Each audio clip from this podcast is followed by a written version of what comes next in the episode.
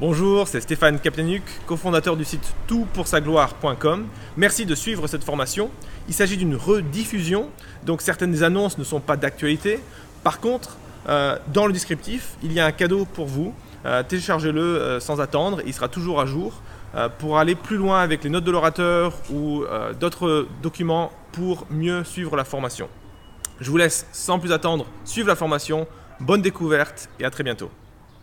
La question qui nous préoccupe, c'est de savoir si on peut avoir confiance dans la Bible. Et les enjeux sont immenses. Est-ce que je peux, quand la Bible parle de miracles, que Jésus a fait beaucoup de miracles, est-ce que je, peux avoir confiance que ça a vraiment eu lieu ou bien c'est juste des sornettes pour, euh, pour amuser la galerie, pour nous impressionner? Après tout, euh, il y a plein de livres de gens qui disent avoir fait plein de miracles dans beaucoup de religions. Est-ce que c'est du même ordre?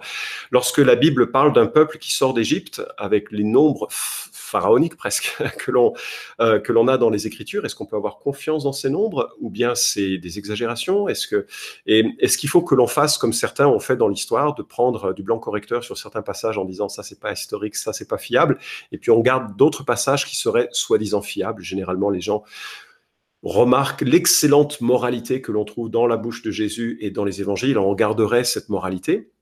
Et puis on éliminerait tout ce qui serait un peu contraire à notre esprit bien meilleur, bien plus éduqué, bien plus solide, bien plus euh, euh, intellectuel aujourd'hui que dans les temps anciens. Alors euh, toutes ces questions, bien sûr, elles vont avoir un impact considérable sur, notre foi, parce que notre foi, elle repose sur un crucifié qui est ressuscité et qui ouvre la porte de l'éternité. Donc tu imagines bien que si jamais on ne peut pas avoir confiance dans ce qui est dit, eh bien on a de vrais problèmes sur les espérances aussi qui sont données dans, l'évangile. Donc l'enjeu est vraiment considérable. C'est-à-dire que euh, si je peux pas avoir confiance en la Bible, ben alors à quoi sert le christianisme? Qu'est-ce que peut être le christianisme? Une sorte de, fabulation parmi parmi d'autres. Donc euh, c'est assez important. Alors, ce que je souligne dans ce webinaire et que bah, j'espère euh, ça va aussi euh, vous, euh, vous permettre de cheminer dans, cette question, ce que je souligne, c'est que la Bible est vraiment sans erreur et que tous ceux qui ont essayé d'apporter des éléments d'erreur, en fait, bah, ils se heurtent à des réponses. Il y a des réponses qui sont possibles, qui sont légitimes, même si on ne peut pas toujours répondre à toutes les objections à un moment donné. Parfois, il manque des, informations qui nous seront données par l'archéologie plus tard ou autre. Mais je défends ici, dans ce webinaire, et ça a été la position euh, traditionnelle de, des, chrétiens conservateurs tout au long de l'histoire. Je mentionnerai très brièvement un peu comment ça s'est formulé dans, l'histoire. Je soutiens que la Bible est intégralement sans erreur. Elle est euh, infaillible, incapable de nous tromper, et euh, ce, bien sûr, dans les textes originaux, parce que cette promesse qui nous est faite à l'intérieur des Écritures et que l'on prend aussi par la foi, c'est aussi une promesse qui concerne que les autographes, c'est-à-dire les, écrits qui sortaient de la plume de ceux qui les écrivaient. C'était pas une promesse euh, liée à la transmission. Euh, et ça, c'est une autre question. Peut-être si ça t'intéresse, on peut en reparler dans le temps de, questions. Alors, on va parler euh, dans un premier temps de la définition de l'inhérence. De quoi parle-t-on quand on parle d'inhérence de, l'écriture? Alors, elle s'appuie sur la notion d'inspiration l'inhérence est une conséquence de l'inspiration de l'écriture. Et qu'est-ce que je veux dire par inspiration? Ben, L'un des textes clés qui est souvent euh, mis en avant, parce qu'il le dit admirablement bien, c'est de Timothée 3,16. Tu le connais peut-être. Toute écriture est inspirée de Dieu et utile pour enseigner, pour convaincre, pour redresser, pour éduquer dans la justice.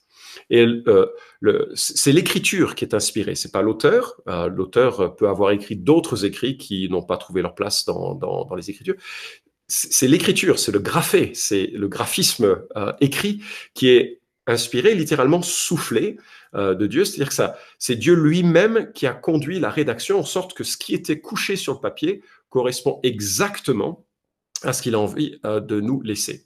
Il y a un autre texte qui nous est donné en 2 Pierre chapitre 1 versets 20 et 21. Je ne ferai pas toute la liste parce qu'en fait ils sont extraordinairement nombreux, mais c'est juste pour te donner le fondement qui nous permet de déduire ensuite l'inhérence sur lequel on va, bosser un peu. Mais 2 Pierre chapitre 1 versets 20 et 21 nous dit, sachez avant tout qu'aucune prophétie de l'écriture euh, ne peut être l'objet d'interprétation particulière parce que ce n'est nullement par une volonté humaine qu'une prophétie a jamais été présentée, mais c'est poussé par le Saint-Esprit que des hommes ont parlé de la part de Dieu. Alors, le processus, donc, c'est vraiment Dieu qui pousse des gens à écrire, c'est le Saint-Esprit qui euh, donne et fait en sorte et supervise que ce qui nous est laissé dans l'original est vraiment ce que Dieu voulait nous laisser. Et comme c'est un Dieu qui ne ment pas, ça c'est ce que nous dit Tite chapitre 1 verset 2, et comme Jésus dit lui-même que la parole de Dieu est la vérité, c'est en Jean 17, 17, bien il en découle que cet écrit que nous avons, il est ben, sans mensonge, il est véritable, il est vrai. Alors un Dieu vrai qui ne ment pas, qui préside à la rédaction d'un texte, dont chaque lettre, chaque iota dans l'original est exactement ce que Dieu voudrait qu'il soit, ben, il en résulte logiquement que c'est une euh, écriture qui est sans erreur.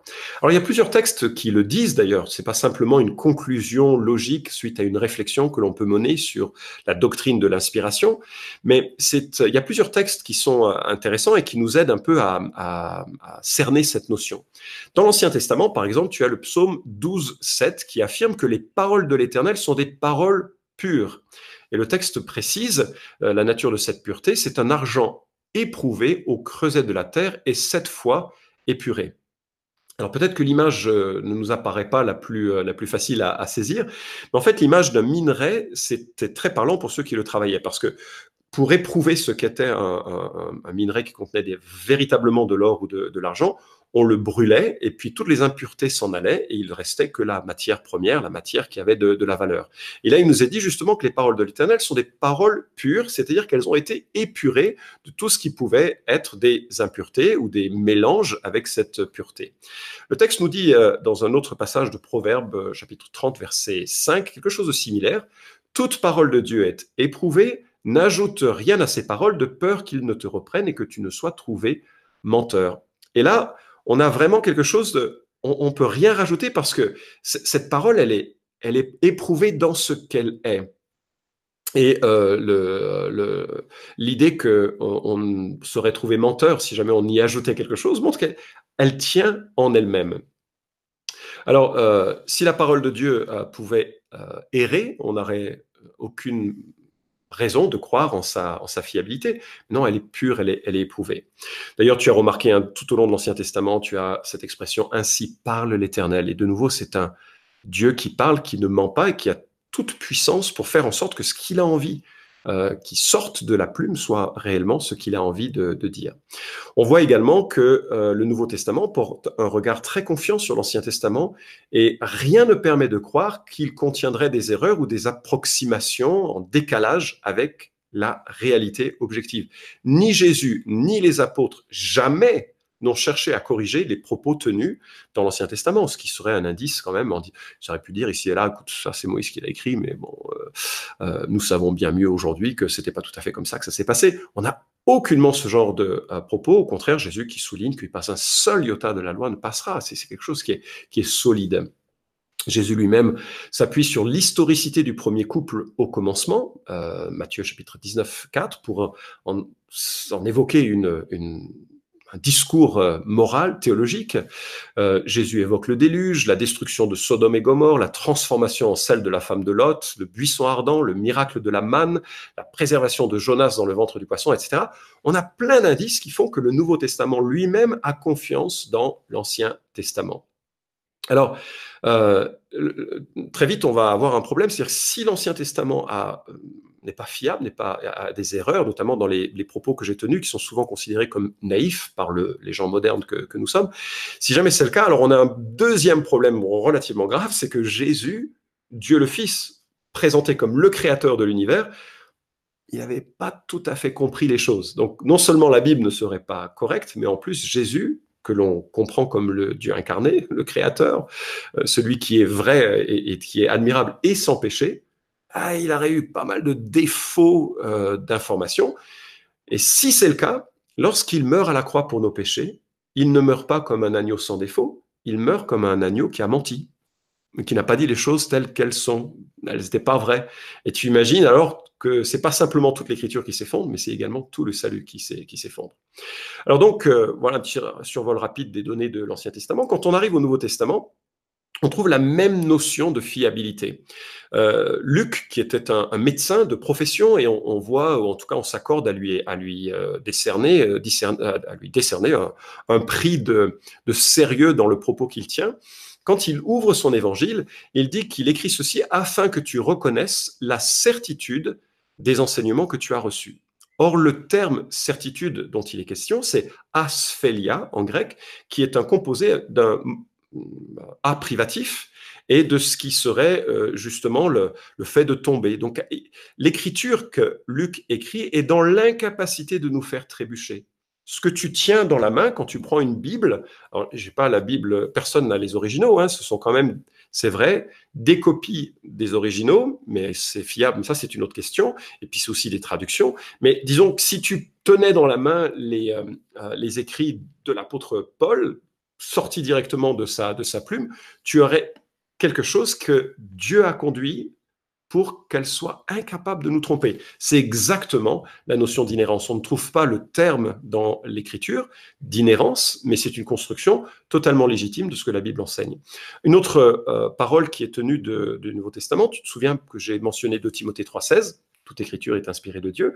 On oublie souvent euh, le, le, verset 17 qui nous dit qu'afin que l'homme de Dieu soit apte à toute œuvre bonne, elle est capable de nous redresser mais si elle est capable de nous redresser, c'est que justement, elle est l'étalon, elle est la règle, elle est ce qui est fiable pour pouvoir détordre ce qui est tordu.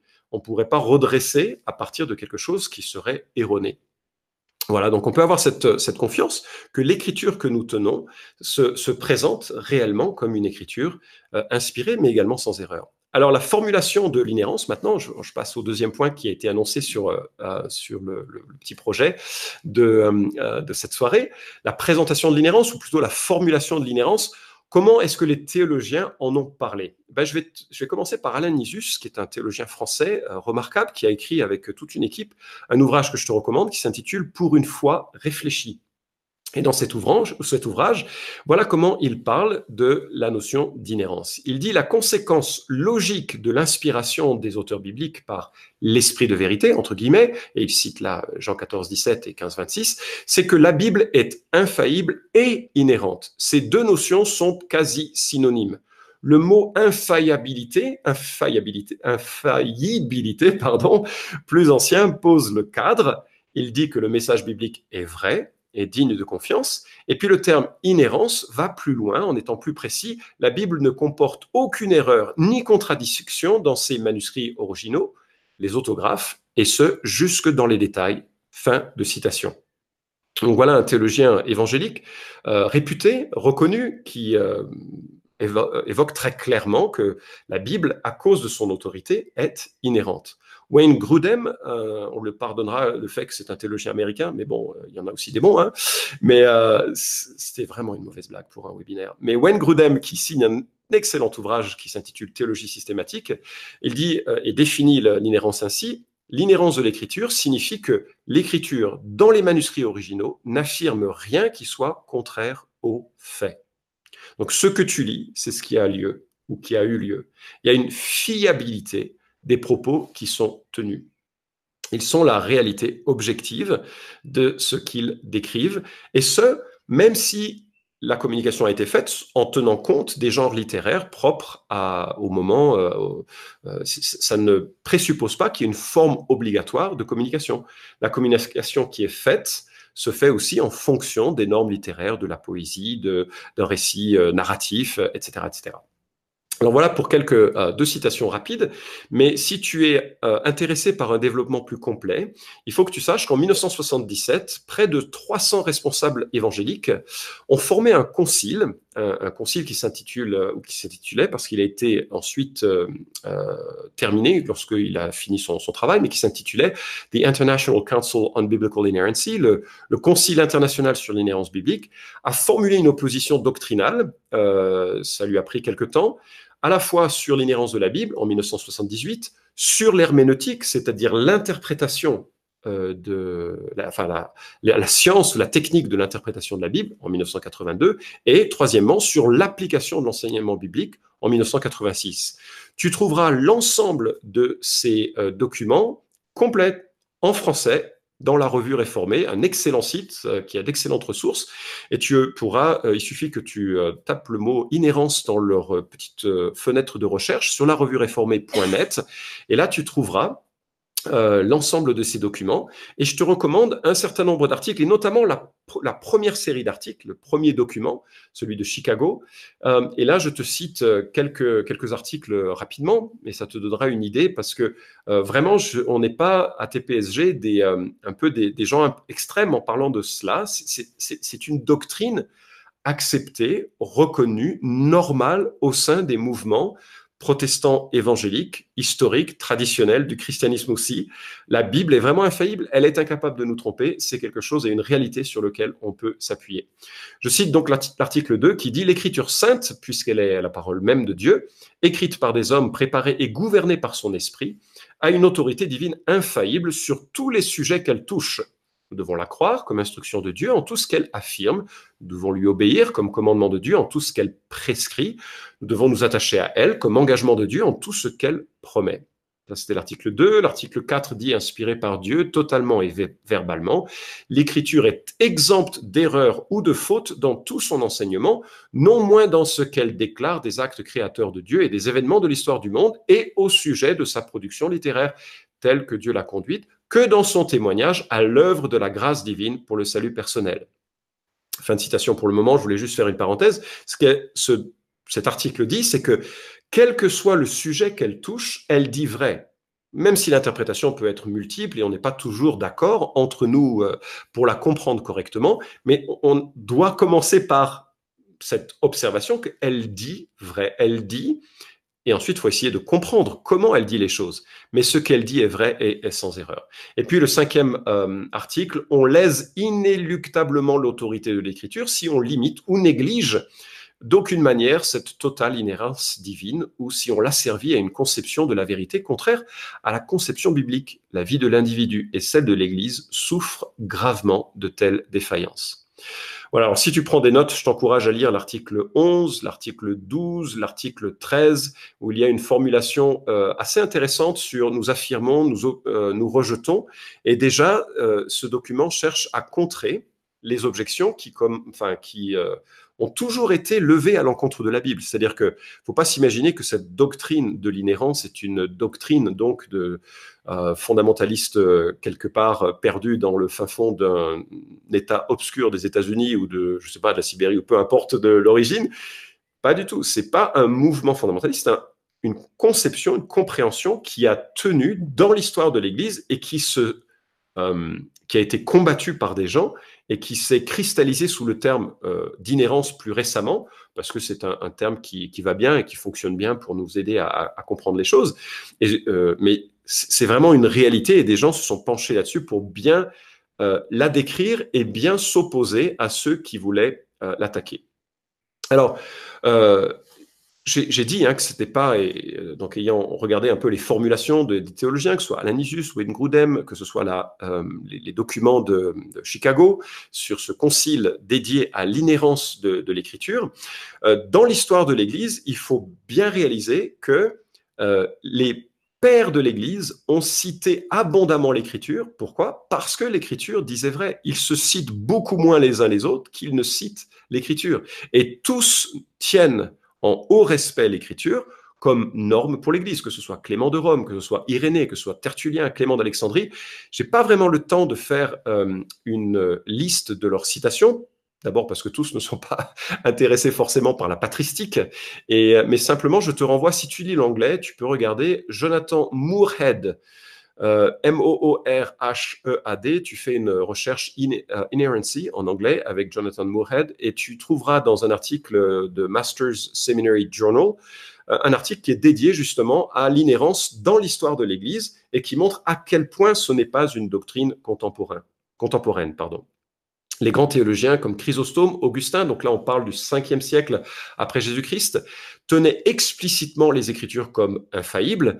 Et euh, j'ai eu le privilège de suivre un cours sur l'inhérence de l'Écriture avec un, grand théologien francophone, français, et, euh, Henri Blocher, vraiment un maître. Euh, et euh, indéboulonnable sur la question de l'inhérence. Il est absolument euh, sans aucune flexibilité possible sur cette doctrine de l'inhérence. Et il y avait euh, plusieurs de mes, amis, enfin de, frères et sœurs qui sont devenus des, amis qui prenaient ce cours. Et là, je te cite une, sœur qui est théologienne, qui cite la conception qu'Augustin avait sur la fiabilité de l'écriture. Viviane André, c'est le nom de cette théologienne. Et elle, elle conclut un, examen de la conception d'Augustin sur euh, l'inhérence ou la fiabilité de l'écriture de cette manière. De ce parcours, à travers quelques œuvres d'Augustin, nous pouvons conclure qu'il défendait avec vigueur la notion d'inhérence des textes bibliques. Il refusait d'y admettre l'existence d'erreurs ou de mensonges volontaires. On peut dire que pour lui, l'autorité même et la fiabilité des Écritures dépendent de cette inhérence. Alors voilà pour les grands ténors de l'histoire ancienne, mais évidemment, c'était le cri euh, salutaire et nécessaire des grands réformateurs, Luther et Calvin, avec euh, le sola scriptura, ont mis en avant que l'écriture était justement la norme, seule contre la tradition des hommes, contre les, euh, les constructions humaines, pour comprendre qui était Dieu, pour comprendre ce qu'il attendait de nous dans le salut. Donc euh, voilà, il faut, vraiment qu'on on soit clair, quand on parle d'inhérence, on parle d'un concept qui a été tenu dès le début du christianisme biblique, qui était compris comme tel par les auteurs ou par les personnages clés du Nouveau Testament par rapport à l'Ancien Testament.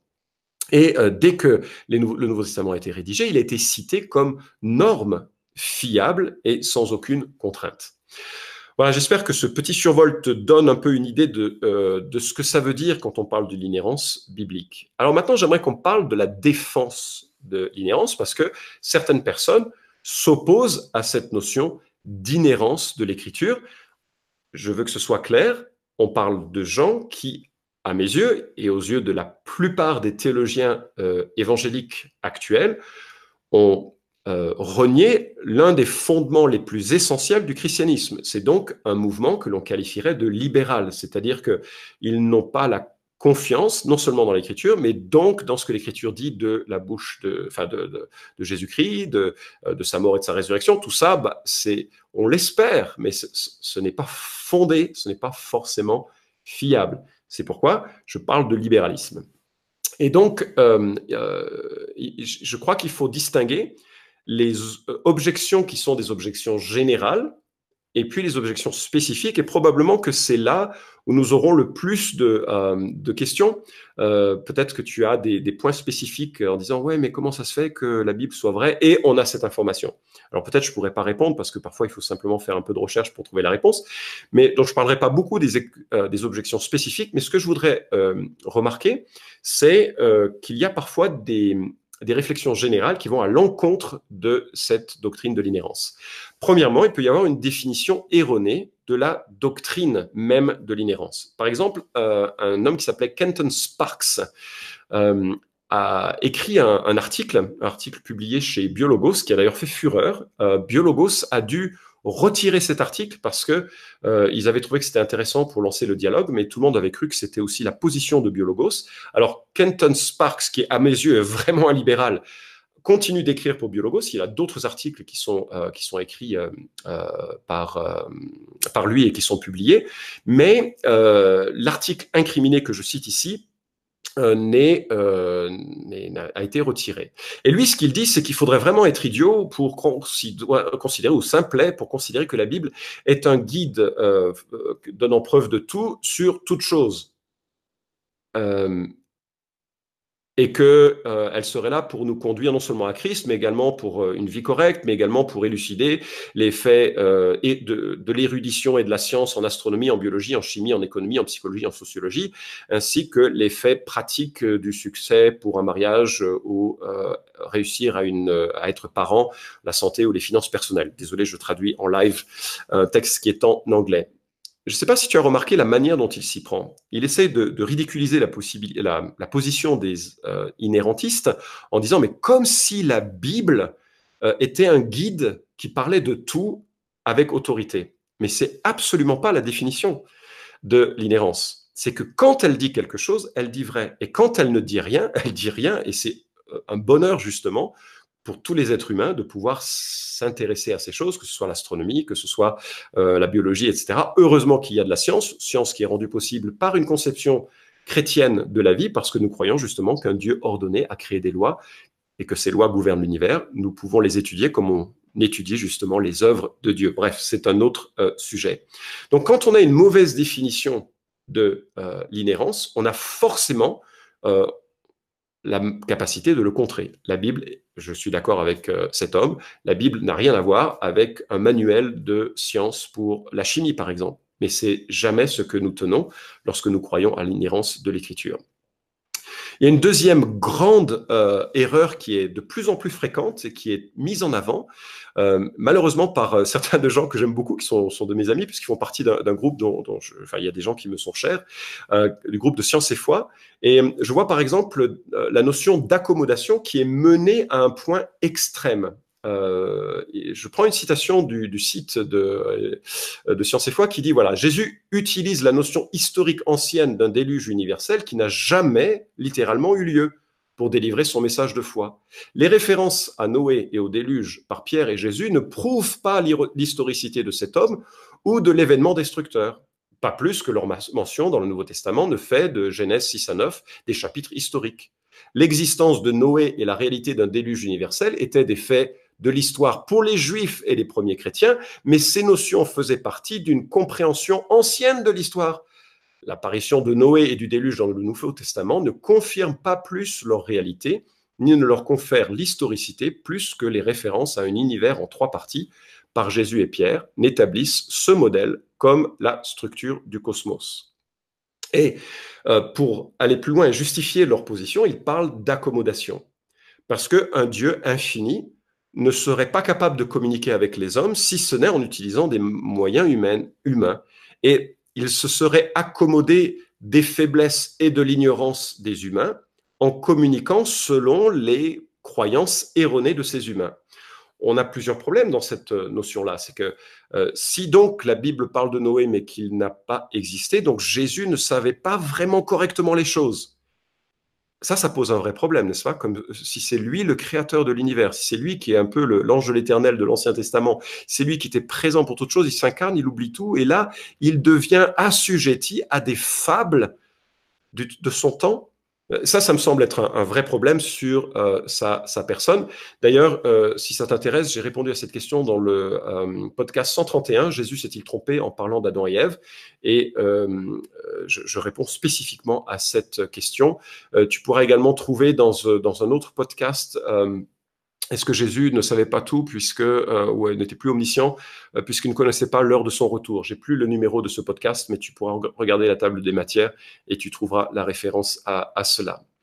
Alors, est-ce que l'accommodation, parce que c'est vrai que Dieu s'est accommodé, d'ailleurs la plus belle de ses accommodations, c'est qu'il est devenu homme. C'est extraordinaire que le Dieu créateur devienne homme pour tendre la main envers un pécheur comme moi, qui ne le mérite tellement pas, et pour se révéler à moi et peut-être à toi aussi, afin que tu puisses découvrir sa grandeur, son amour, sa majesté. C'est extraordinaire. Dieu s'accommode.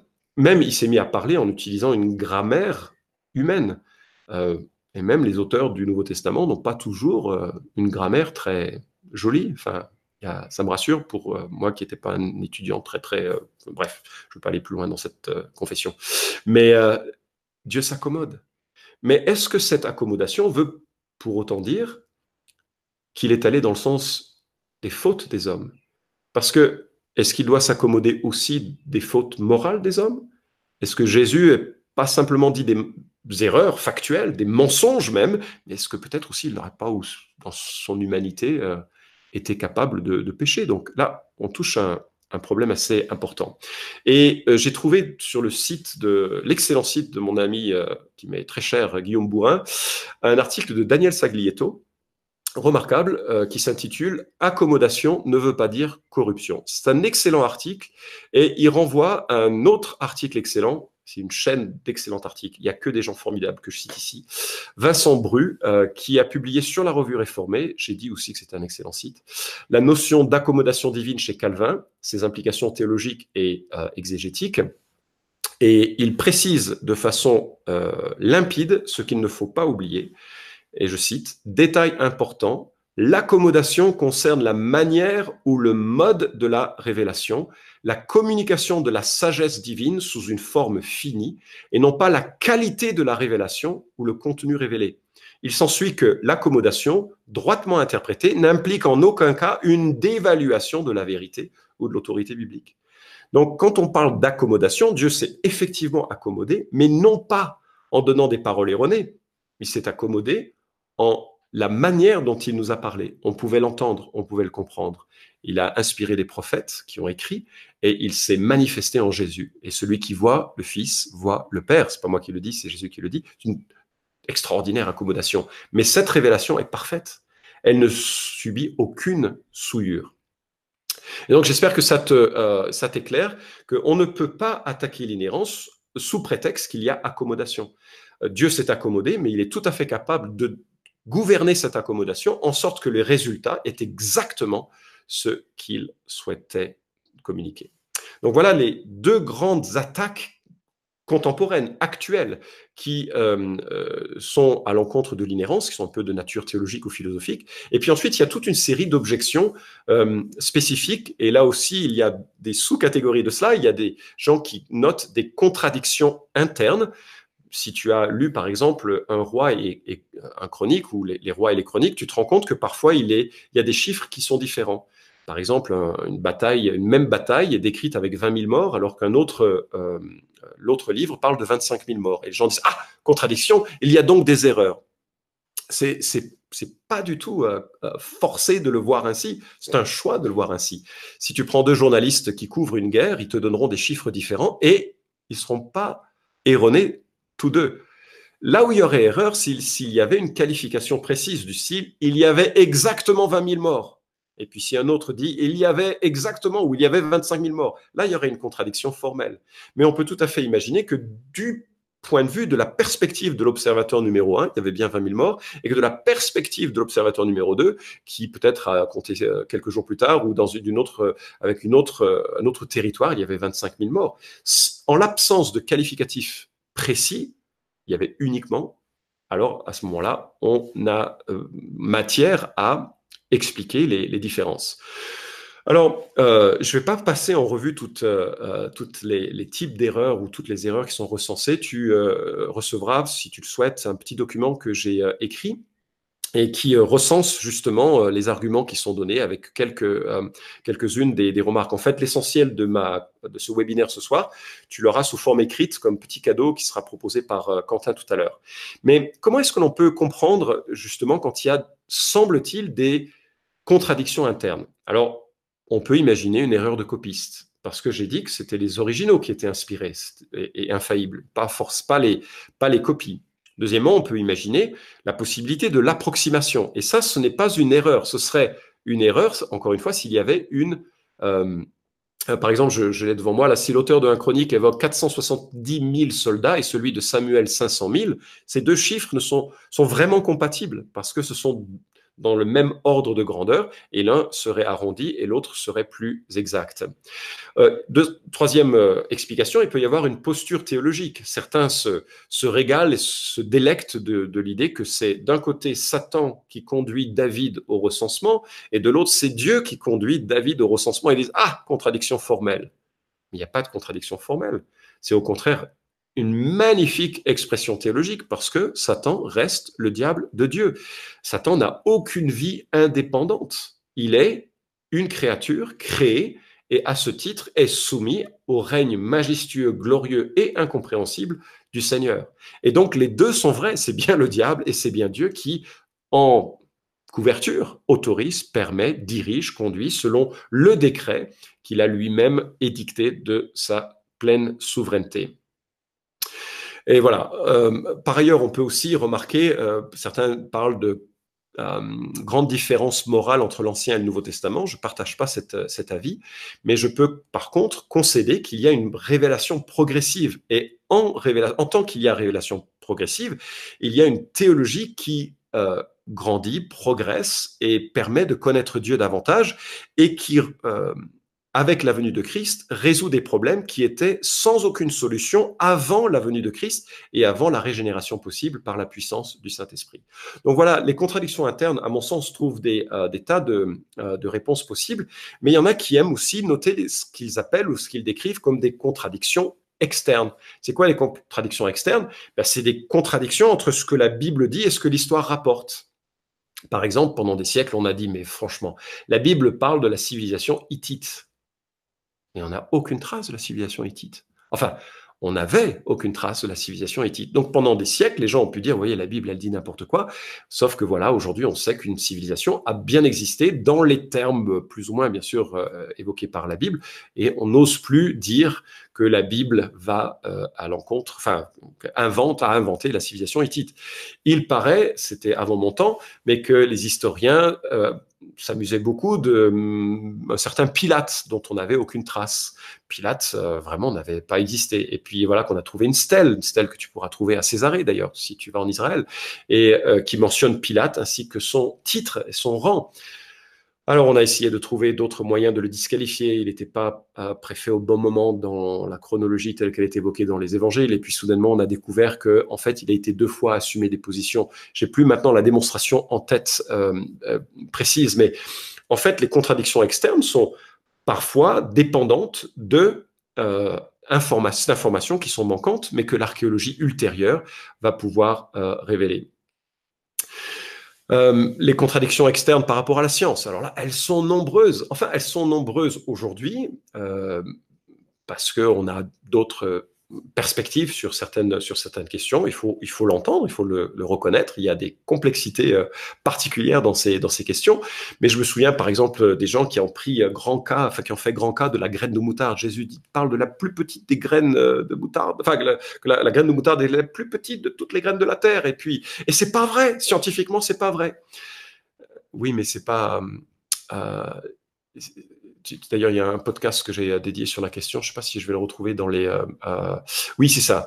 La grain moutarde, c'est c'est le sens. Je t'encourage de, l'écouter. Mais en fait, ce n'est pas une comparaison absolue, c'est une comparaison relative. Jésus ajoute dans le jardin potager. Et ça, ça fait toute la différence. Et, c'est une citation proverbiale qu'il utilise. Euh, de toutes les graines, c'est la plus petite dans, le jardin.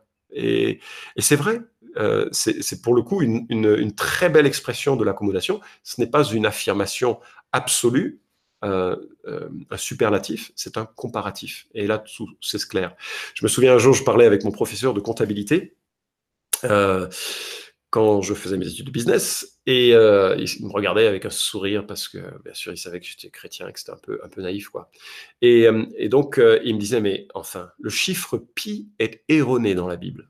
Chiffre pi est erroné dans la Bible. Comment peux-tu croire que Dieu est supervisé à la rédaction de euh, la Bible? Si Dieu ne connaît pas pi, on est, c'est sûr, la Bible a des erreurs et donc la Bible est infaillible. Il suffit d'une erreur, c'est fichu, quoi.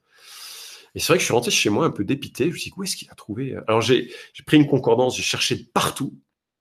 Et j'ai trouvé un endroit où effectivement, il y avait une, on avait deux informations. On avait un diamètre et une circonférence. Alors, euh, si mes souvenirs sont bons, c'est 2 pi r, ou bien pi fois diamètre, et on a la circonférence. Et il avait raison. On avait, on avait une, différence majeure, enfin statistiquement majeure, même si les, mesures, on ne sait pas exactement quelles étaient les mesures. Hein. Euh, c'est pas comme le, le mètre ou le centimètre aujourd'hui où c'est étalonné de façon précise. À l'époque, c'était pas aussi étalonné que ça. Il n'y avait pas à Paris la mesure euh, absolue. Je crois que d'ailleurs ça a changé récemment. Maintenant, ça se, ça se mesure différemment. Bref. Euh, Sauf que quelques versets plus loin, il y avait une épaisseur qui était mentionnée. Et quand on déduisait l'épaisseur, eh bien, on arrivait sur une circonférence qui était totalement adaptée au diamètre. Et on avait un chiffre pi qui était euh, digne, euh, d'un chiffre pi euh, avec lequel on pourrait, on pourrait travailler. Bref, tout ça, c'est des petites choses euh, et il y a plein d'éléments de, de, ce genre qui sont évoqués. Alors, au fil des podcasts, j'ai évoqué ces, ces, questions. Si ça t'intéresse, je vais bientôt m'arrêter dans, dans, mon speech, mais si ça t'intéresse, le, le, podcast 71, la cosmogonie en trois parties. Est-ce que vraiment la Bible euh, s'accommode des pensées un petit peu naïves des gens de l'époque, et notamment de, de l'emprunt, c'est la thèse que parfois est faite, de l'emprunt aux cultures dites euh, babyloniennes, euh, qui se seraient épris de mythes anciens pour pouvoir écrire les, leurs propres perspectives. J'y réponds là, la graine de moutarde 111, est-ce que Jésus s'est trompé en parlant d'Adam et Ève 131 Et si Jésus est Dieu, pourquoi ne connaît-il pas le jour et l'heure de son retour? C'est le 132. Alors je vais terminer avec l'attitude de l'inhérence. Euh, la, démonstration, je suis bien conscient, elle n'est pas achevée et elle ne le sera pas avant la parousie. C'est le théologien français, euh, enfin britannique et français, un homme remarquable, un ami, Paul Wells, euh, qui a longtemps présidé à la, à la destinée de la fac Jean Calvin à Aix-en-Provence, et il dit La preuve de l'inhérence de la Bible ne sera administrée que lors du rétablissement de toute chose à la fin des temps. Pour le moment, l'inhérence est objet de foi. Ce n'est que lorsque nous marcherons par la vue que la vérité de la Bible se trouvera confirmée. Et, je pense que c'est une chose euh, de, bien réaliser que nous venons à Dieu avec une posture. Et euh, cette posture ou cette présupposition, elle colore la manière dont on regarde à la fois ce que la Bible dit et aussi ce que les gens euh, disent et ce que l'on absorbe de ce que les gens disent.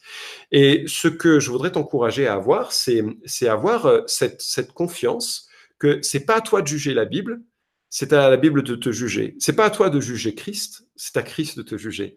C'est pas à toi euh, d'éprouver si tu dois avoir confiance en Jésus, c'est plutôt à toi d'exprimer ta, confiance en, Jésus. Ça fait partie d'une démarche de foi et que de cette posture-là, tu peux absolument, les yeux ouverts, examiner l'ensemble des objections qui sont données. Ce que je disais à mes enfants, lorsqu'ils revenaient de l'école avec euh, les objections de leurs euh, profs ou de leurs euh, copains de, classe, toutes les questions sont bonnes à condition qu'on puisse les regarder et les regarder dans l'ensemble, mais qu'à un moment donné, de toute façon, c'est aussi une posture.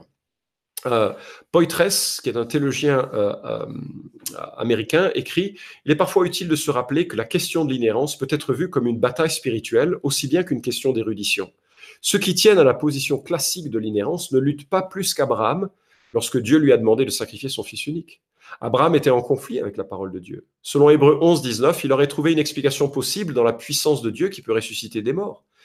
On peut se poser la question de ce qu'aurait dit un partisan d'une inhérence limitée à l'époque.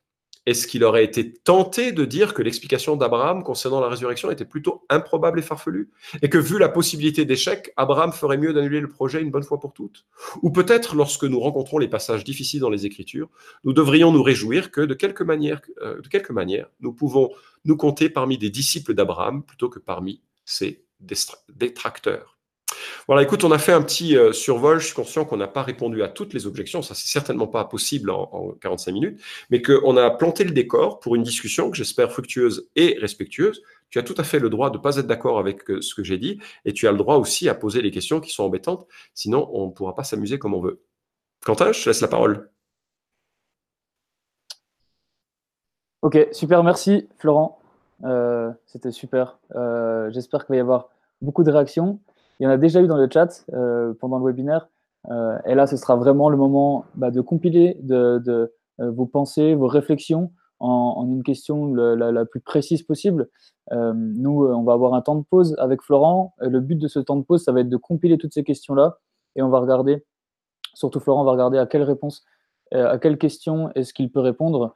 Et on va essayer de répondre au maximum de questions mais on vous promet rien. merci, pour vos questions. Et puis, euh, malheureusement, j'ai pas une tête suffisamment pleine pour pouvoir retenir tous les arguments qui, euh, qui parfois mériteraient d'être un peu posés et puis d'avoir euh, accès à un certain nombre de ressources pour y répondre. Mais bon, je vais essayer. Et puis, si c'est satisfaisant, ce sera tant mieux. Et puis, voilà. Alors, une des questions, si l'histoire de Noé, comme ton exemple, est une image pour le peuple juif ou une accommodation, est-ce nécessaire que ce soit erroné? Ou elle peut quand même être une image cohérente et juste.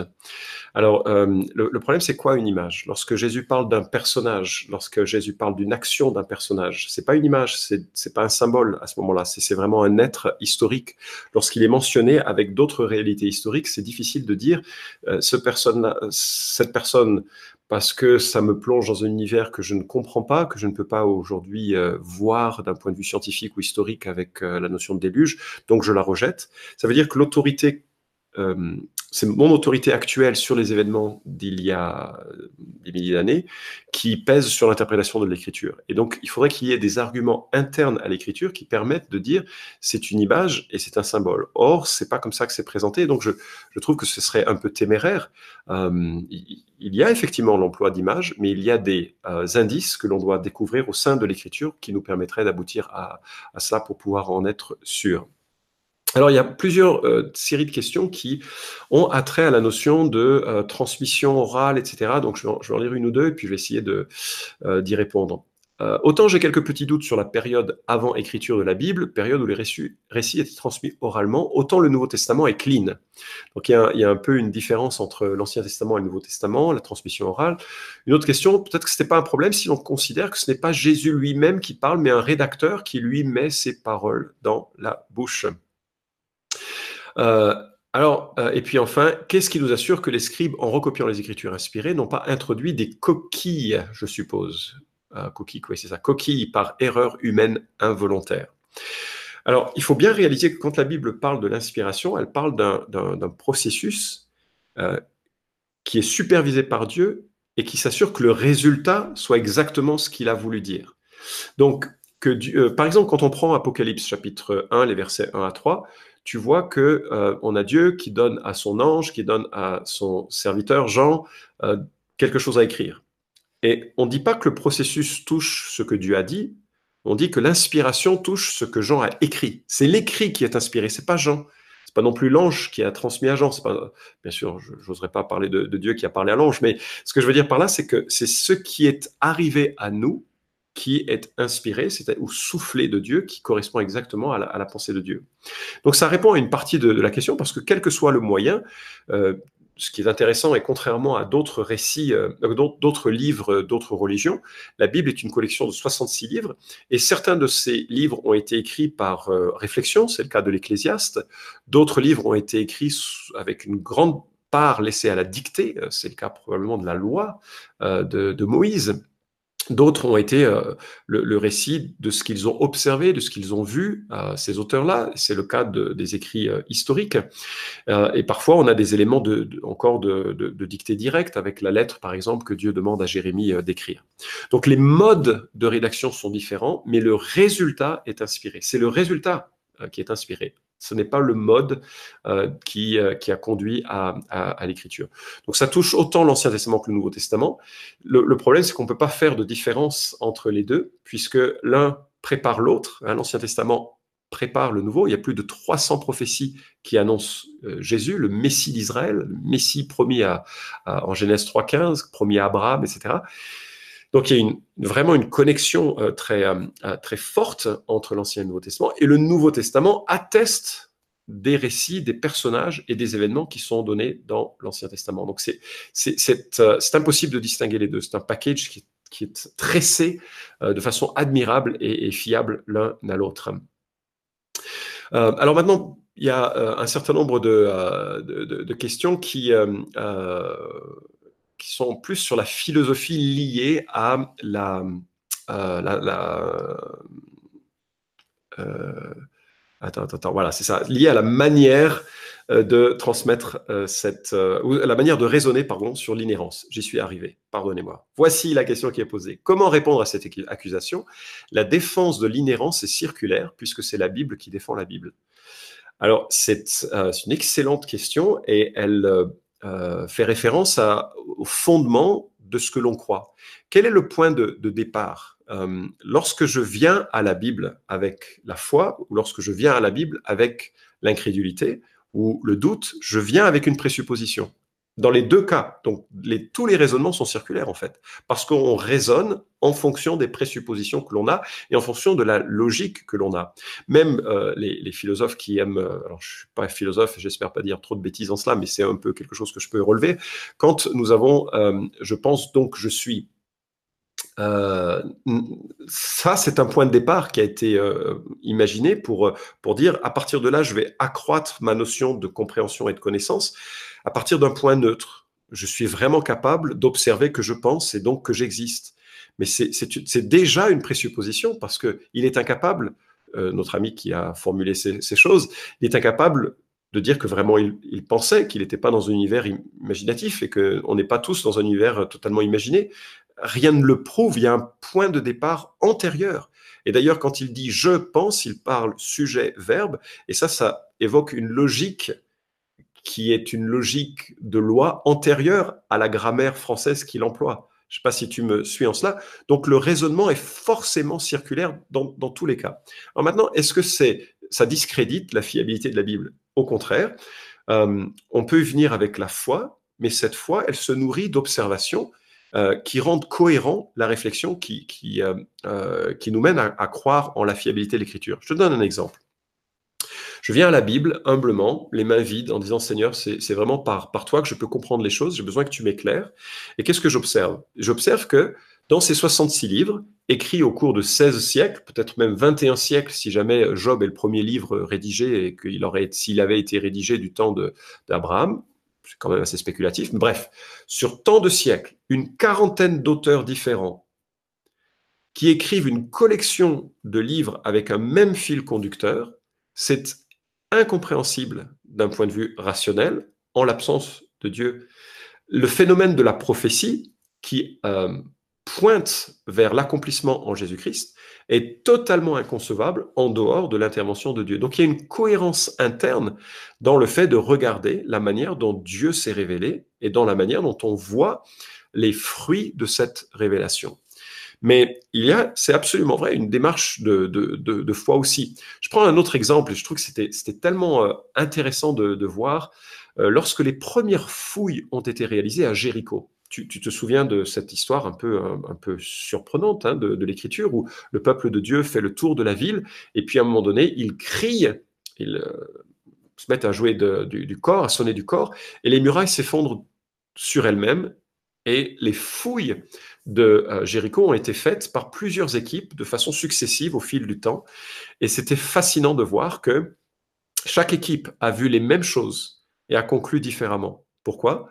Parce qu'il n'y a, a jamais une information neutre. On vient toujours au, à la confrontation d'une information avec les présuppositions qui nous habitent. Les présuppositions rationalistes à l'encontre de la Bible vont faire qu'on va préférer mettre en avant les arguments qui vont à l'encontre d'un accomplissement historique euh, de, la prise de Jéricho.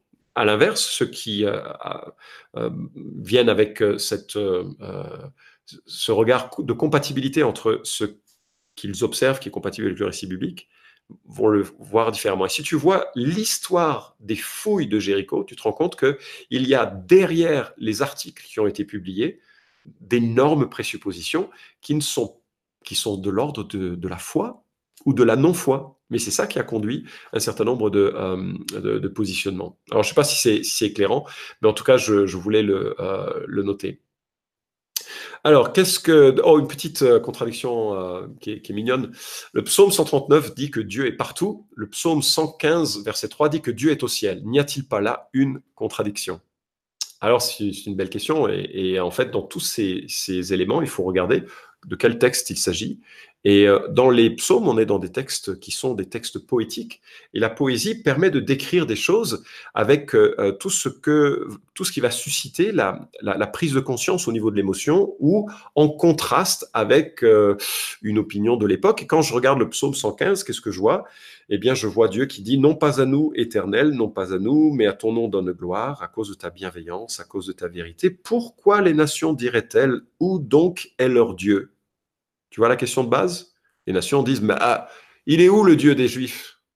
Parce que tu vois, le problème des Juifs, c'est que ils n'avaient pas de totem, ils n'avaient pas de, d'idole. Alors les gens, ils se moquaient. Euh, les Juifs, c'est, un peu comme des athées, parce que dans un Enfin, c'est comme ça qu'on accusait les chrétiens aussi au temps du Nouveau Testament. C'est-à-dire que dans un univers polythéiste où il y avait plein d'idoles, où il y avait plein de statues, bah, les Juifs croyaient en un Dieu créateur et en plus, il n'y avait aucun objet pour symboliser sa présence. Notre Dieu est au ciel, il fait tout ce qu'il veut. Leurs idoles sont de l'argent et de l'or, de l'or, œuvre de la main des hommes. Et tu vois que lorsqu'il dit que Dieu est au ciel, le contraste n'est pas, n'est pas là pour donner une position géographique du ciel par rapport au psaume 139, c'est pour dire notre Dieu est au ciel par rapport aux idolâtres et aux polythéistes qui voient euh, des manifestations de divinité euh, au, travers de, statues. Tu vois le contraste? Le psaume 139, par contre, euh, établit l'omniprésence de Dieu. Et donc, c'est une autre ambition, c'est un autre discours, c'est une autre description de Dieu. Est-ce que l'un est vrai et l'autre est fausse? Non, elles sont très complémentaires et elles se comprennent dans le cadre du contexte de ce que le texte dit. Alors, ensuite, euh, pourquoi les pères de l'Église croient au canon des livres apocryphes Origine dit dans le livre La prière qu'ils sont canoniques? Je n'y crois pas, mais l'inhérence est liée à la canonisation. Alors, euh, je ne sais pas de quelle référence, euh, enfin de, quoi tu parles, mais je donc je, connais pas ce, livre la, la prière, mais l'inhérence n'a rien à voir avec la canonisation. La reconnaissance de, l'écriture est une autre question. Elle, est forcément liée à cela, puisque l'Église a reconnu un certain nombre de livres comme canoniques et donc inspirés, infaillibles, inhérents, et elle en a rejeté d'autres. Mais ce n'est pas euh, lié à l'inhérence. C'est un, processus dont l'Église avait la, responsabilité, sur lequel je vais parler un petit peu parce que euh, y a pas mal de questions qui ont été euh, évoquées là-dessus.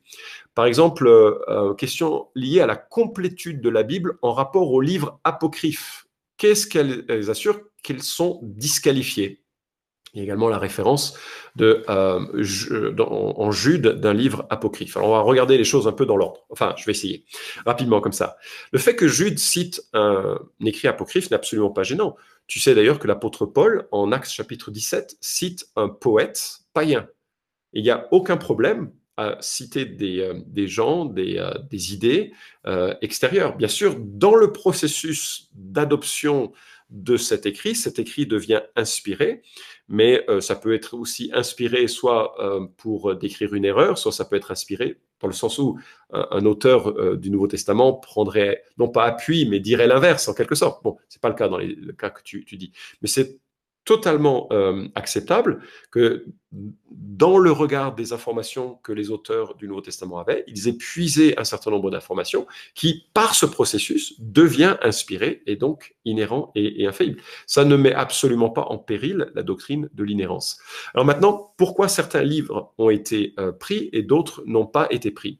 Alors je voudrais quand même faire le, tableau cette euh, de, ces livres et je vais concentrer mon attention sur le livre euh, sur le Nouveau Testament juste parce que je le connais mieux et puis parce que ce sera un petit peu plus rapide à comprendre. Et surtout, tu as peut-être été euh, balayé par la vague de Dan Brown avec euh, son livre Le Da Vinci Code. C'est un, livre euh, roman historique dans lequel il affirme qu'il y aurait 80 évangiles rivaux et que sur ces 80 évangiles rivaux, un méga complot des chrétiens lors d'un concile aurait conduit à en écarter 76 pour n'en garder que 4. Alors ça, c'est une grosse intox, c'est absolument euh, erroné.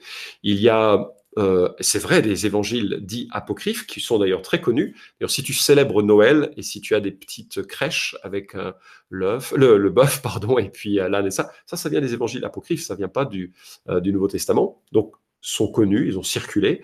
ils n'ont pas été rejetés comme sous forme de complot. Simplement, ils ont ils n'ont vraiment pas la même signature et les pères de l'Église ne les ont absolument pas cités comme il est dit dans l'une de ces questions. Alors je vais, te dresser le, portrait.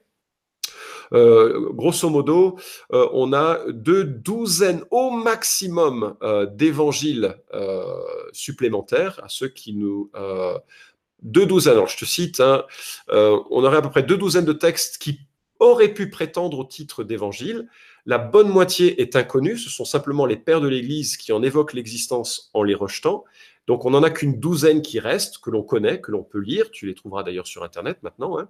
Et certains, pour la plupart d'entre eux, sont euh, disponibles que sous forme de fragments.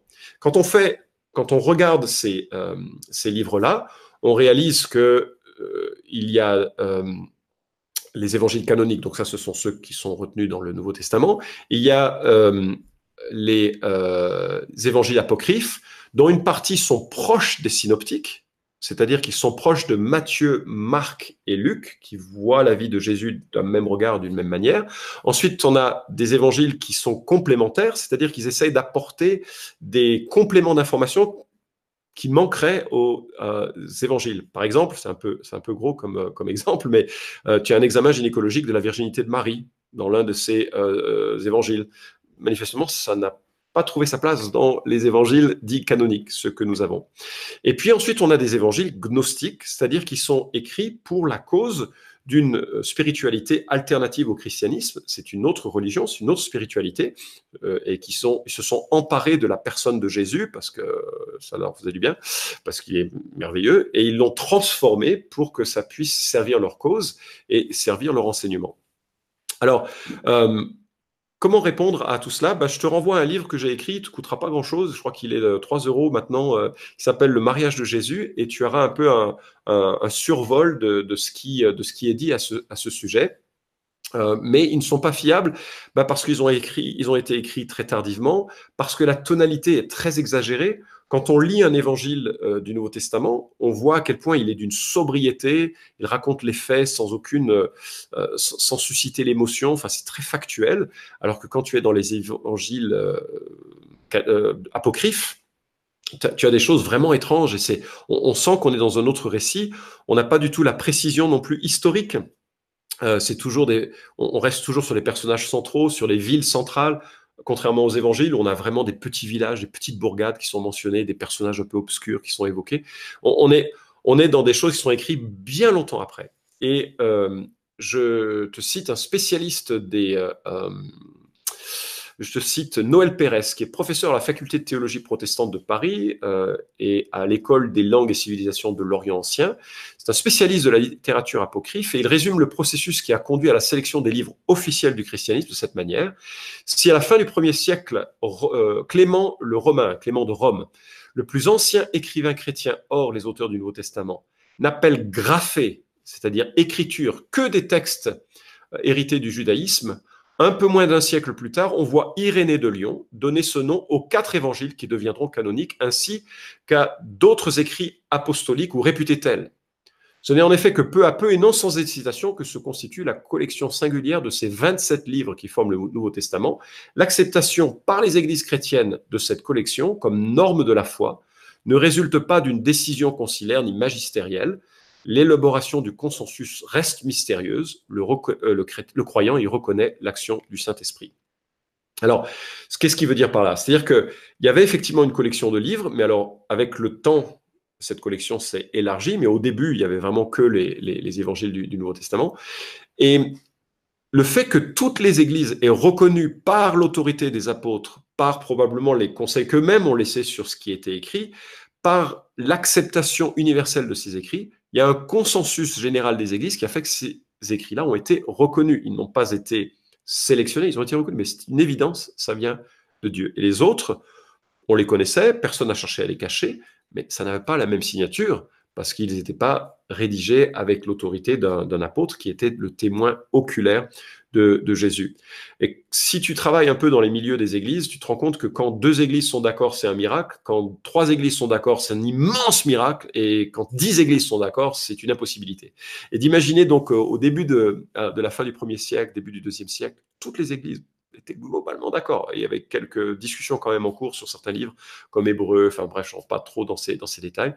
Ben, ça montre à quel point ce, ce, processus était conduit par l'Esprit euh, assumé par les églises.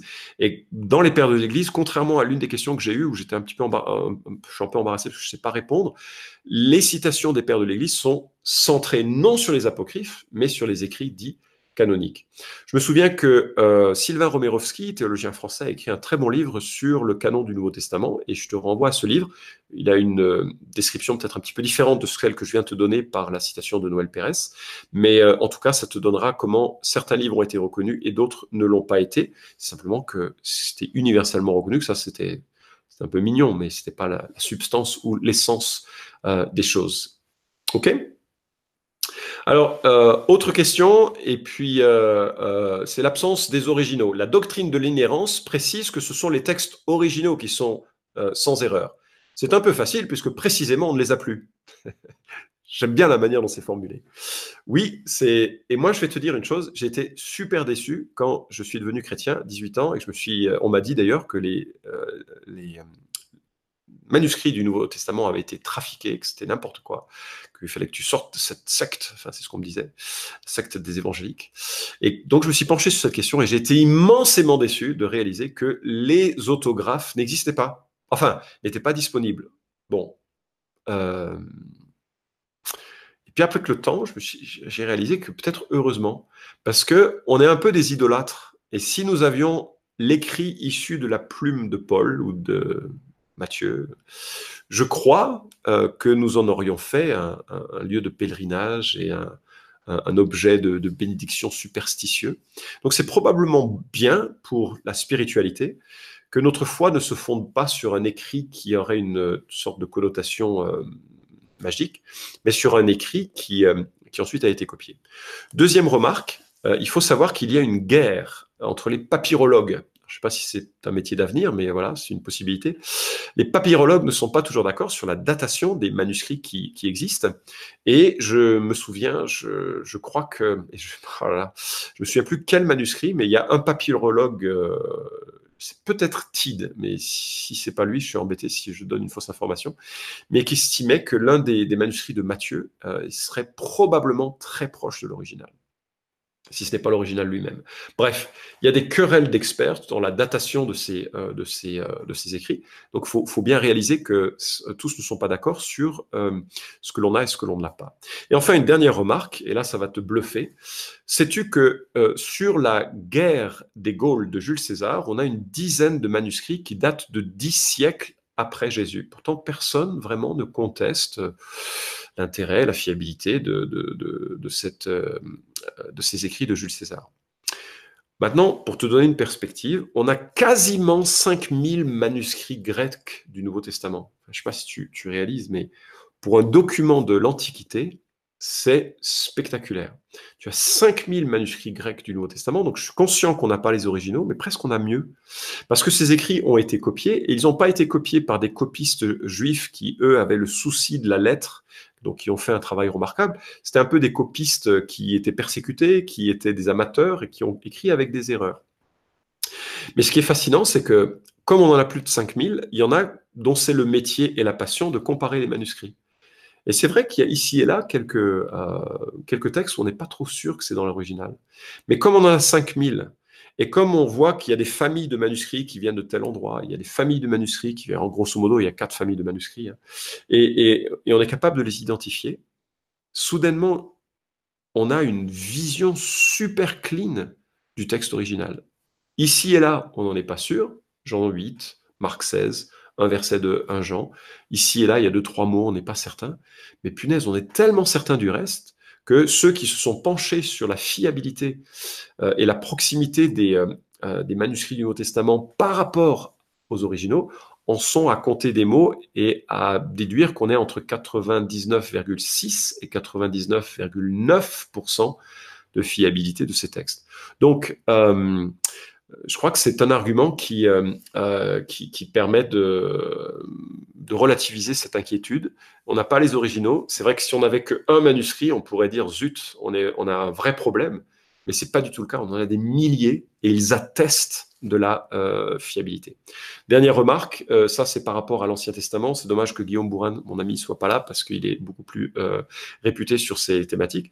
Donc je citerai juste un exemple. On a toujours estimé jusqu'au 19e siècle, 20e siècle, que les écrits de l'Ancien Testament avaient été trafiqués et notamment que les chrétiens, alors ça c'est aberrant quand on connaît la, la, rigueur avec laquelle les Juifs ont protégé leur, leur texte magnifique, mais que les, chrétiens avaient touché aux manuscrits euh, de l'Ancien Testament pour pouvoir faire coller les prophéties bibliques, évidemment. Et euh, il se trouve que en 1947, on a découvert les manuscrits de la mer morte et on a pu corréler les textes existants avec ceux qui dataient pour certains de 200 ans avant Jésus-Christ, notamment un magnifique exemplaire euh, du livre d'Ésaïe. Et on a retrouvé une immense euh, compatibilité, similitude entre ce texte-là et le texte que nous avions euh, parmi les, plus anciens manuscrits de, l'Ancien Testament. C'est pas le sujet euh, de notre webinaire et je voudrais pas aller trop dans la, notion de transmission, mais j'espère que ça te donne une vision que quand on dit que l'on n'a pas les originaux, on n'est absolument pas dans une situation où on n'a pas de texte fiable. On a au contraire une information massive, mais que cette fiabilité, elle est établie d'une autre manière parce que c'est la responsabilité de l'Église de préserver ce qui lui a été confié, et c'est ta responsabilité de préserver la, juste compréhension, la juste doctrine de l'Écriture à la prochaine génération. C'est la responsabilité de l'Église de transmettre les fondements de la foi à ceux qui viendraient. Voilà. Alors, quelques contradictions qui sont mentionnées. Euh, euh, Genèse 1, la lumière est créée le premier jour et le soleil et la lune le quatrième jour. Comment peut-il y avoir un soir et un matin euh, les trois premiers jours? C'est une excellente question et je n'ai pas de réponse euh, évidente à cette question. À moins que il y ait un type de lumière qualitativement différente que je ne connais pas aujourd'hui, mais qui était clairement euh, repérable dans la pensée de Dieu et dans l'acte créateur de Dieu. Parce que finalement, je trouve cela aussi dans l'éternité. La Bible dit que le nouveau monde, le nouvel univers, avec une terre et un nouveau ciel, n'aura pas besoin de soleil pour l'éclairer parce que l'agneau sera, va l'éclairer. Ah, ça, je ne comprends pas. Donc, j'ai pas besoin.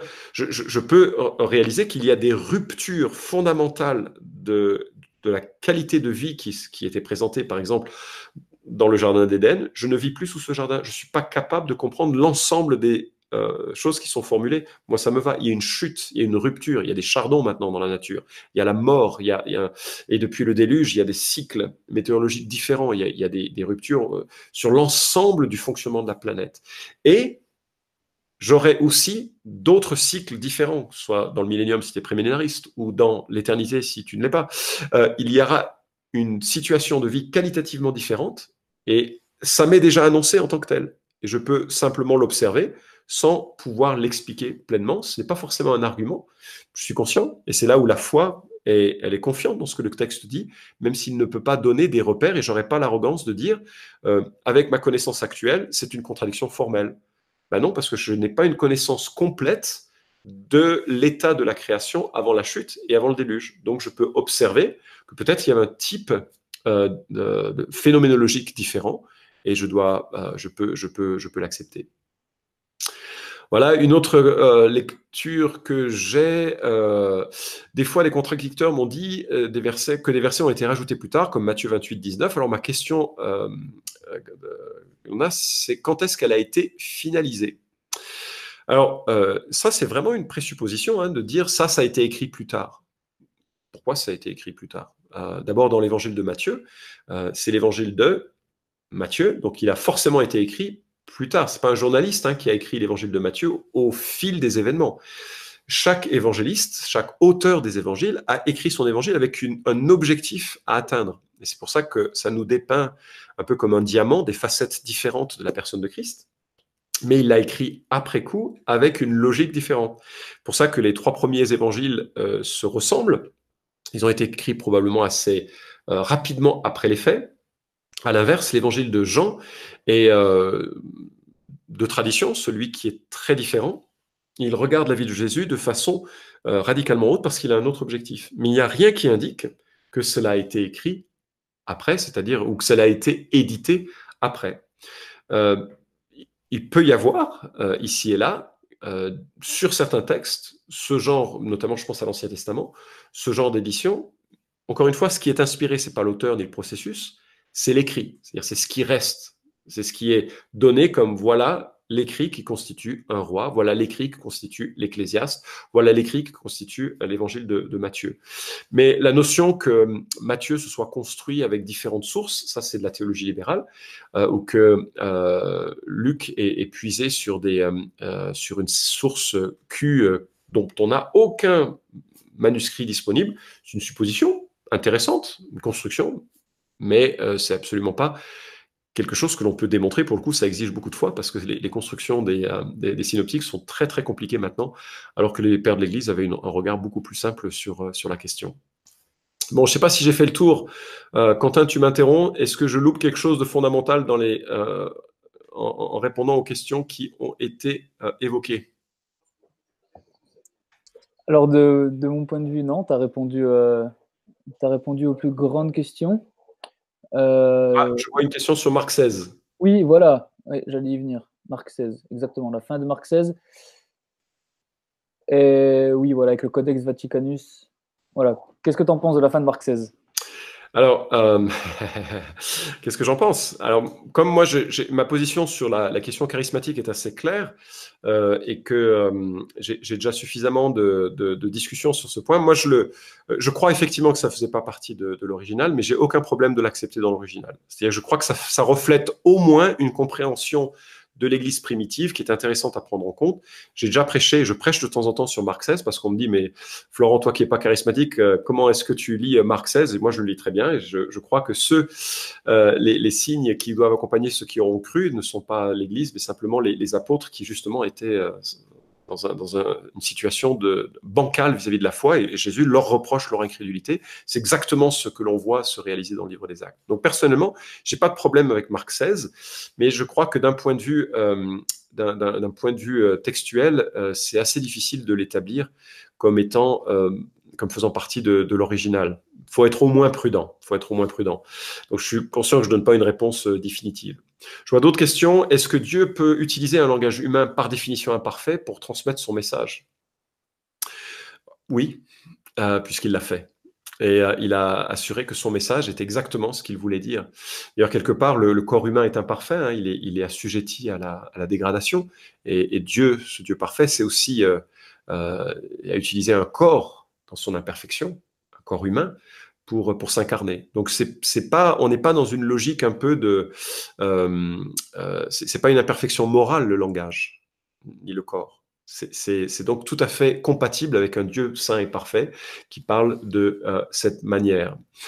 Euh, Dieu peut. Alors ensuite, can we believe in the Bible inerrancy and at the same time not accept the text of Genesis literally or literary? Alors, est-ce que l'on peut croire dans l'inhérence de la Bible et en même temps ne pas accepter le texte euh, de Genèse? Je suppose que la question c'est littéralement, parce que de façon littéraire, euh, ça c'est une euh, manière de, lire le texte. Il y en a qui, estiment que c'est un récit poétique, qui n'a pas, parce que ce serait un récit poétique, il serait possible de, le comprendre différemment. je ne veux pas rester sur la question de la création et euh, de la... Parce que ça, ce serait un, webinaire euh, complet et ce serait très intéressant. Avec Guillaume Bourrin, on a fait euh, trois ou quatre podcasts sur la question d'Adam et Ève déjà, et c'était déjà assez, assez exigeant. Mais je voudrais bien qu'on fasse la différence. Il y a une différence entre interpréter le texte, et oui, les interprétations peuvent être différentes sur ce texte, et considérer que ce texte est erroné. Tu vois la différence? Et que d'un côté, tu prends le texte comme étant parole de Dieu et tu vas te dire, ben, je vais essayer de le comprendre au mieux que je peux. Et quand tu commences à poser une compréhension, il va falloir que tu regardes si cette compréhension, elle est compatible avec euh, ce que dit euh, euh, le livre des actes, avec ce que dit Jésus, avec ce que dit Romains 5 notamment, à Corinthiens 15. Il va falloir que tu fasses une corrélation pour voir si ta théorie, elle tient. Et toute formulation, de toute façon, de la doctrine de la création pose des problèmes, même celle à laquelle j'adhère. Ça pose des problèmes. C'est compliqué, cette question. Donc, je suis bien conscient que l'interprétation n'est pas évidente. Mais à un moment donné, il y a des théories qui vont aller tellement loin qu'elles vont nier trop et que la solution, enfin, la récompense que l'on a de cette théorie, eh bien, elle, nous fait perdre l'essentiel. Donc ça, c'est plus acceptable. Donc, euh, si on regarde le texte de, la création en disant, je le crois comme inspiré, mais je ne sais pas comment le comprendre pleinement, ça me va. Enfin, c'est, légitime parce que là, on est sur le domaine de l'herméneutique. On n'est pas sur le domaine de l'essence même du texte.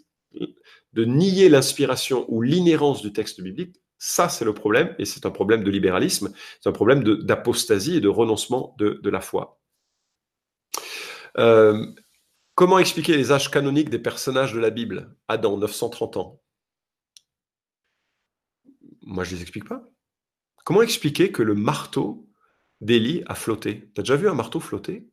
Comment expliquer que Jésus rend grâce et soudainement, il y a 5000 personnes qui mangent à satiété à partir de quelques pains et quelques poissons? Tu l'expliques scientifiquement?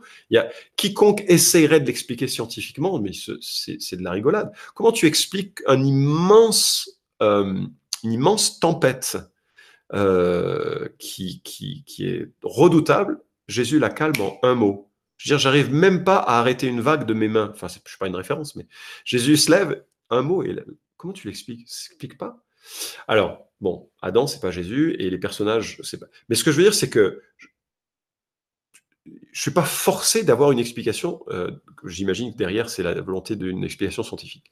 Maintenant, ce qui est intéressant, c'est que le processus de vieillissement que l'on est en train de plus en plus, euh, on est en train d'étudier, on se rend compte qu'il est assujetti à un certain environnement, à un certain contexte.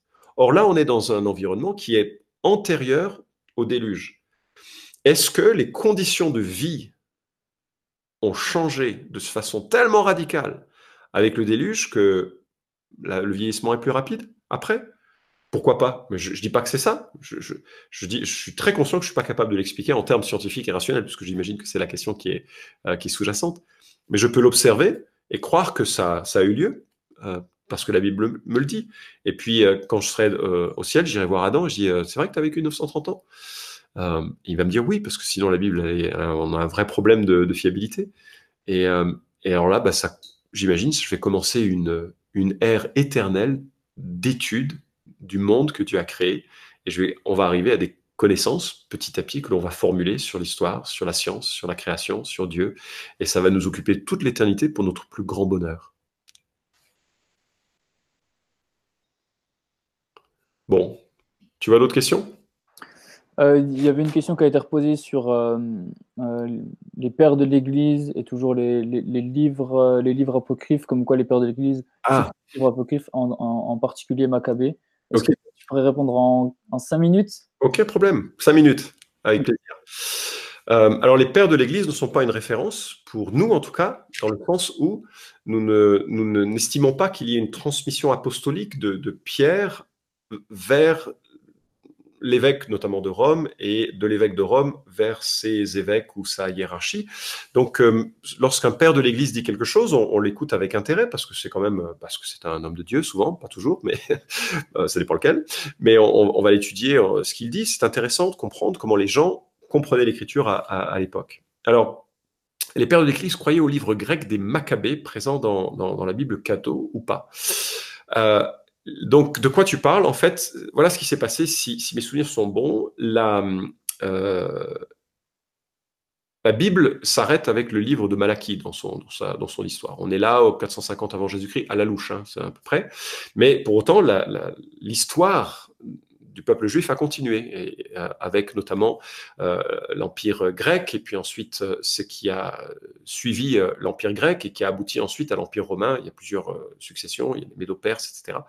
Je, dois le faire dans l'ordre. Il y a les Babyloniens du temps de Daniel, ensuite il y a les Médo-Perses, ensuite il y a les Grecs et ensuite les Romains. Donc c'est effectivement les Grecs qui, arrivent là. Et les Grecs voulaient une copie euh, des écrits du euh, juif. Et donc, ils ont euh, ordonné une traduction de la Bible en, grec, et ce qui a été obtenu sous le vocable de la Septante. Et dans la Septante, puisque 70 savants grecs ont participé on nous raconte, à cette traduction. Dans la Septante, il se trouvait qu'il y avait des écrits historiques postérieurs à Malachie, qui étaient intéressants parce qu'ils donnaient un peu la suite de l'histoire les Juifs considéraient que, ne les considéraient pas comme canoniques, faisant partie du, livre sacré des Juifs, mais intéressants, et donc ils ont été traduits, ils ont été inclus. Lorsque la Vulgate a été traduite par Jérôme, et donc on parle de la première traduction latin de l'ensemble de la Bible, il y avait l'Ancien et le Nouveau Testament, il s'est appuyé en partie sur les textes euh, grecs de la, euh, de, la Septante, et euh, il a inclus les livres qui étaient intéressants et qui deviendraient les écrits deutérocanoniques pour l'Église catholique et pour nous, protestants, apocryphes. Donc ce sont des livres supplémentaires qui n'étaient pas reconnus par les Juifs, mais qui ont fait partie au début, euh, assez rapidement, de la, lecture euh, de, la Bible latine. Il me semble que les premières éditions, c'est à vérifier, mais il me semble que les premières éditions de la Bible de Jérôme avaient quand même une page de démarcation entre les écrits bibliques et les écrits euh, qui étaient euh, historiques et intéressants. Donc il y avait quand même une, une distinction qui était faite, et puis cette distinction s'est perdue au fil du temps. Et avec la réforme, il y a eu une prise de conscience qu'il fallait être assez clair sur quelle Bible faisait autorité, parce que dans le livre des Maccabées, on avait une prière pour les morts ou aux morts, ou les deux. Et donc, ça devenait le fondement théologique de la pratique catholique, de l'invocation des saints et de la prière pour les morts. Et donc, ce soutien vient des Maccabées. Ce qui n'est pas forcément des plus heureux parce qu'un livre historique raconte des faits, pas forcément des prescriptions. Donc, même si ça faisait partie du canon, même si ça fait partie du canon pour l'Église catholique, c'est pas forcément de là que l'on doit tirer une pratique. C'est juste une observation d'une coutume et il y a plein de coutumes erronées euh, dans les écrits euh, euh, canoniques de, l'Ancien Testament. Donc, lors de la Réforme, il y a eu ce, revirement en disant attention, nous considérons que ce sont des livres apocryphes comme les Juifs. Ça n'a jamais fait partie du canon de la Bible et par réaction, l'Église catholique a dit ah non, non, ce sont des livres canoniques, ils les ont canonisés en quelque sorte, en les appelant deutérocanoniques, c'est-à-dire du deuxième canon. Alors, est-ce qu'ils sont intéressants? Ils sont très intéressants. Euh, est-ce qu'ils sont inspirés? Ils ne le sont pas inspirés. Euh, ça, c'est clair pour les juifs et pour les protestants.